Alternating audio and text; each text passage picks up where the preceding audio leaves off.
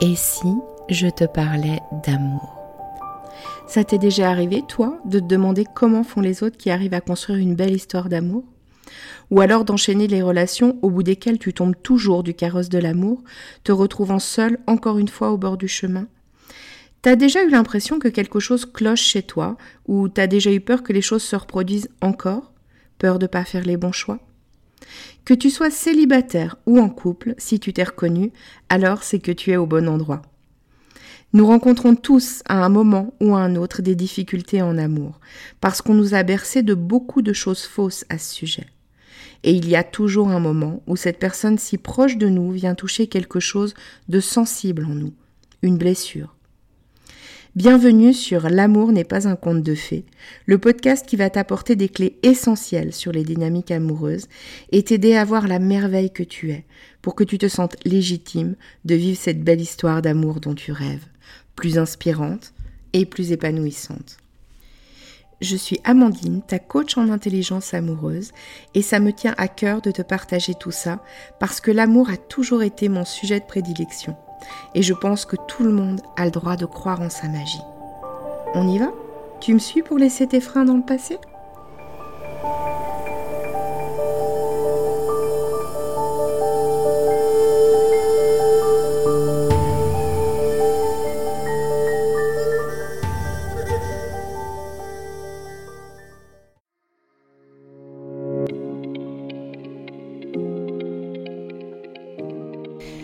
En ce début d'année, j'ai décidé de participer au challenge J'envoie proposé par l'Académie du podcast.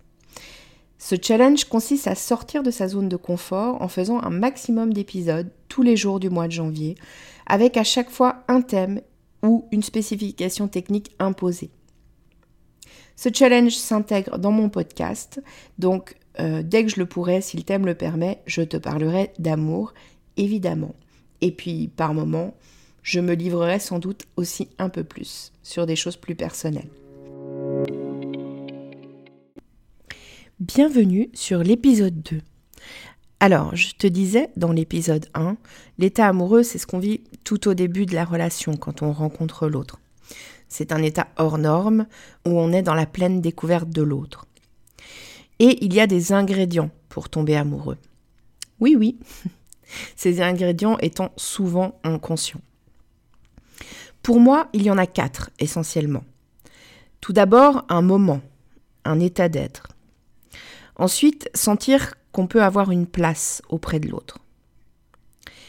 Puis, attention, spoiler, on tombe amoureux de la différence. Et finalement, il y a des dispositions, on pourrait dire un état d'esprit favorable. Commençons par un moment, un état d'être. Euh, c'est un état en fait où, l'on doit se sentir dans une sorte de manque.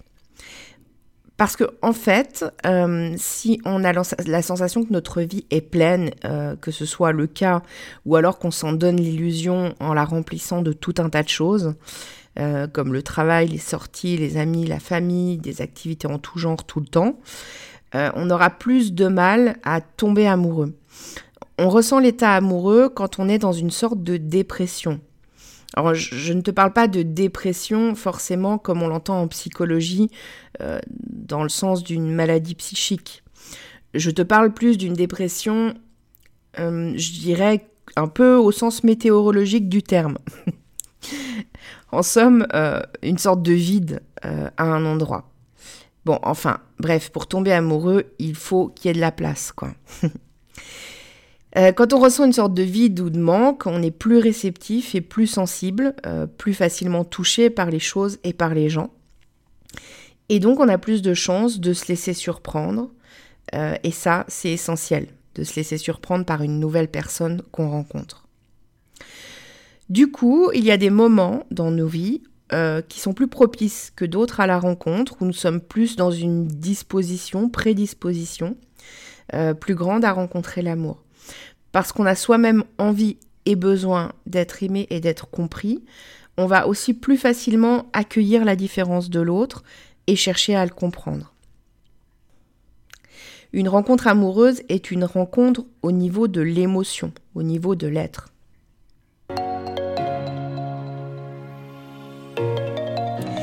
Le deuxième ingrédient pour tomber amoureuse, mais je l'ai déjà un petit peu effleuré ici, c'est qu'on a besoin de sentir qu'il y a une place pour nous dans la vie de l'autre. On a besoin de sentir qu'il y a un espace, un rôle que l'on pourrait avoir à jouer dans sa vie. Alors, quand je te parle de rôle, je te parle pas de ça au sens péjoratif du terme. Je te donne un exemple. Euh, si quelqu'un te parle euh, d'un de ses rêves qu'il aimerait pouvoir réaliser et qu'une partie de toi peut se projeter euh, pour l'aider ou du moins l'accompagner et le soutenir dans la réalisation de son rêve, tu as plus de chances de pouvoir te projeter avec lui et donc tu as plus de chances de tomber amoureux.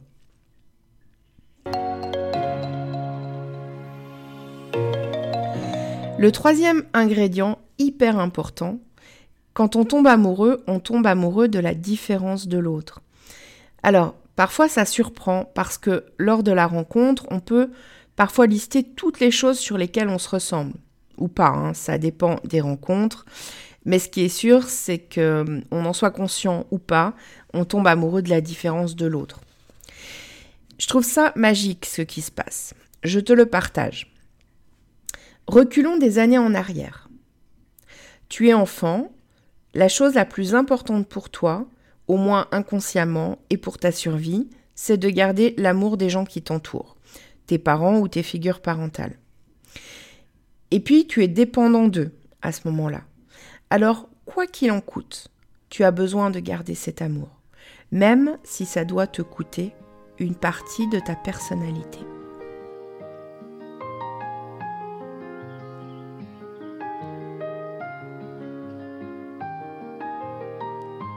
Imagine cette scène.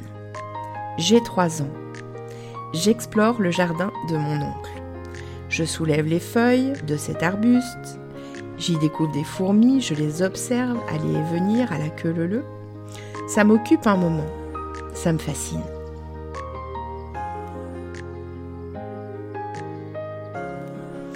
Et puis, je monte sur le petit muret qui se trouve au milieu du jardin. Là, j'ai une vue panoramique je peux observer sous un autre angle. Je découvre. Je suis une aventurière.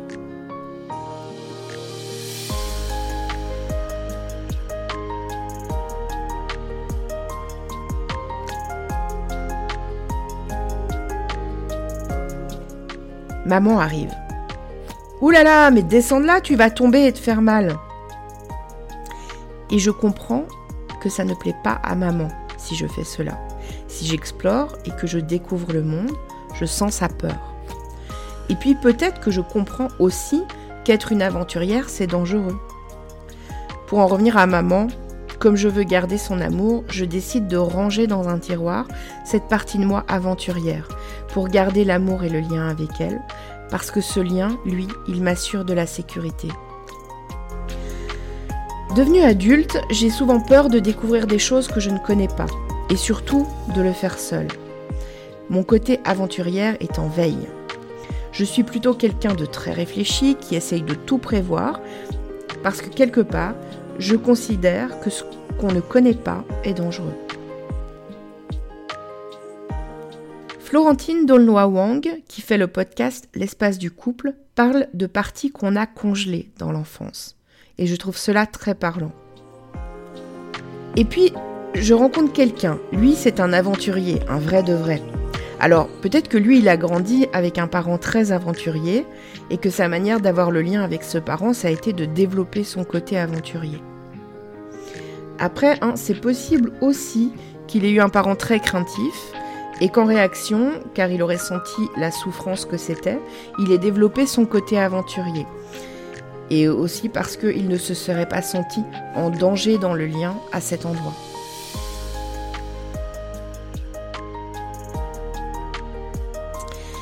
Bref, cet aventurier dont je fais la connaissance, il va sans cesse à la rencontre de l'inconnu. Que ce soit en voyageant, dans sa vie de tous les jours, il teste des choses, il y va sans réfléchir. Parfois, il réfléchit après. Et je vais tomber amoureuse de cet aventurier. Je vais trouver ça génial chez lui, sa spontanéité et sa manière de découvrir le monde. Je le trouve beaucoup plus libre et beaucoup plus vivant que moi quelque part. Lui, il va trouver ça génial, ma capacité de réfléchir et de prévoir les choses. Parce qu'il se rend bien compte que parfois ça peut lui porter préjudice, sa manière d'être.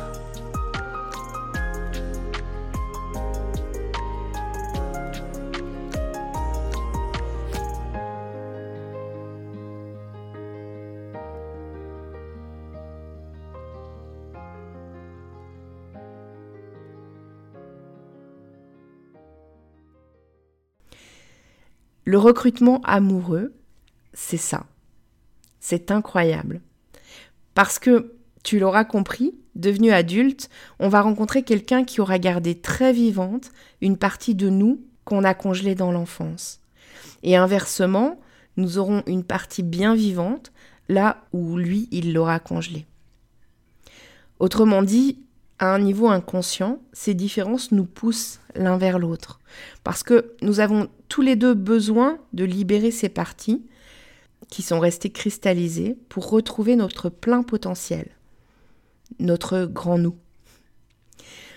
Au passage, plus tard dans la relation, quand les différences de l'autre viendront nous taper sur le système, nous agacer, ce sera souvent ces choses qu'on a aimées chez lui au début. Tu te rappelles ce que euh, j'ai nommé dans l'épisode 1 l'étape des confrontations, la lutte de pouvoir dans les cinq étapes du couple? Donc en résumé, c'est exactement pour ces différences que tu as rencontré et que tu es tombée amoureuse de ton partenaire, parce qu'il porte en lui le pouvoir magique de venir toucher les points sensibles des parties de toi que tu as congelées pour pouvoir les libérer. Et quand on rentre en confrontation, c'est comme, on pourrait dire, une partie de nous qui résiste encore alors à libérer ces parties. Passer cette étape, c'est donc aussi reconnaître que l'autre est le révélateur de ce que tu as besoin de libérer. Et que ce n'est pas le moment de prendre la poudre d'escampette, d'accord? Parce que c'est là que ça devient vraiment intéressant, la relation de couple. L'amour, c'est donc deux mondes qui se rencontrent. C'est pas magique ça? Que tu sois en couple ou célibataire au moment où tu écoutes cet épisode, je t'invite à réfléchir à ce que tu as trouvé génial au début chez ton partenaire ou chez tes ex. Réfléchir à ce qui a fini par t'agacer ou carrément t'insupporter plus tard dans la relation. Pour les ex, tu peux même te pencher sur les motifs de rupture, que ce soit de ton fait ou que ce soit l'autre qui t'ait quitté. C'est souvent assez révélateur.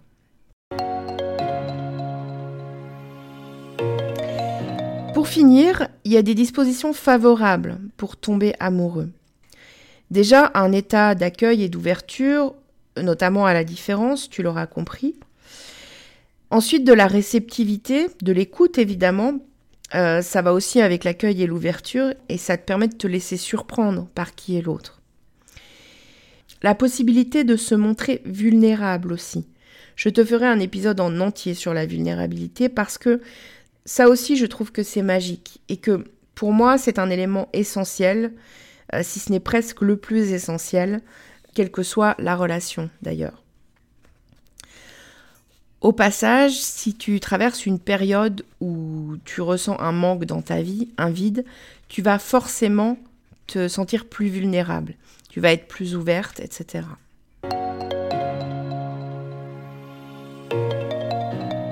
Donc je récapitule. Les quatre éléments pour tomber amoureux, c'est un moment et un état d'être particulier. Sentir que l'on peut avoir une place auprès de l'autre. C'est qu'on tombe amoureux de la différence et qu'il faut être dans un état d'esprit, dans une prédisposition favorable Bon, je te donne des clés, mais elles ne sont pas euh, forcément suffisantes. Parce que suivant ton vécu, tu peux avoir du mal, par exemple, à t'ouvrir ou à te montrer vulnérable.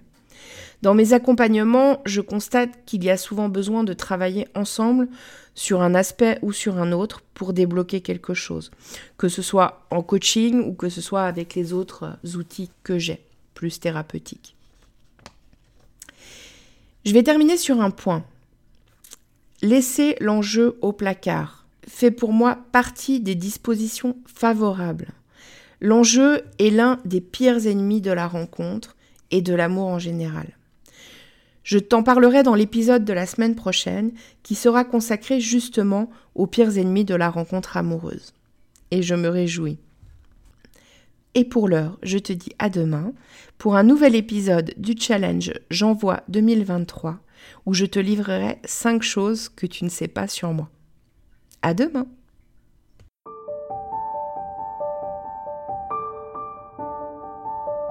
Si tu as aimé cet épisode, donne-moi un coup de main, partage-le et abonne-toi si ce n'est pas encore le cas. Si la plateforme d'écoute le permet, n'hésite pas à lui donner 5 étoiles.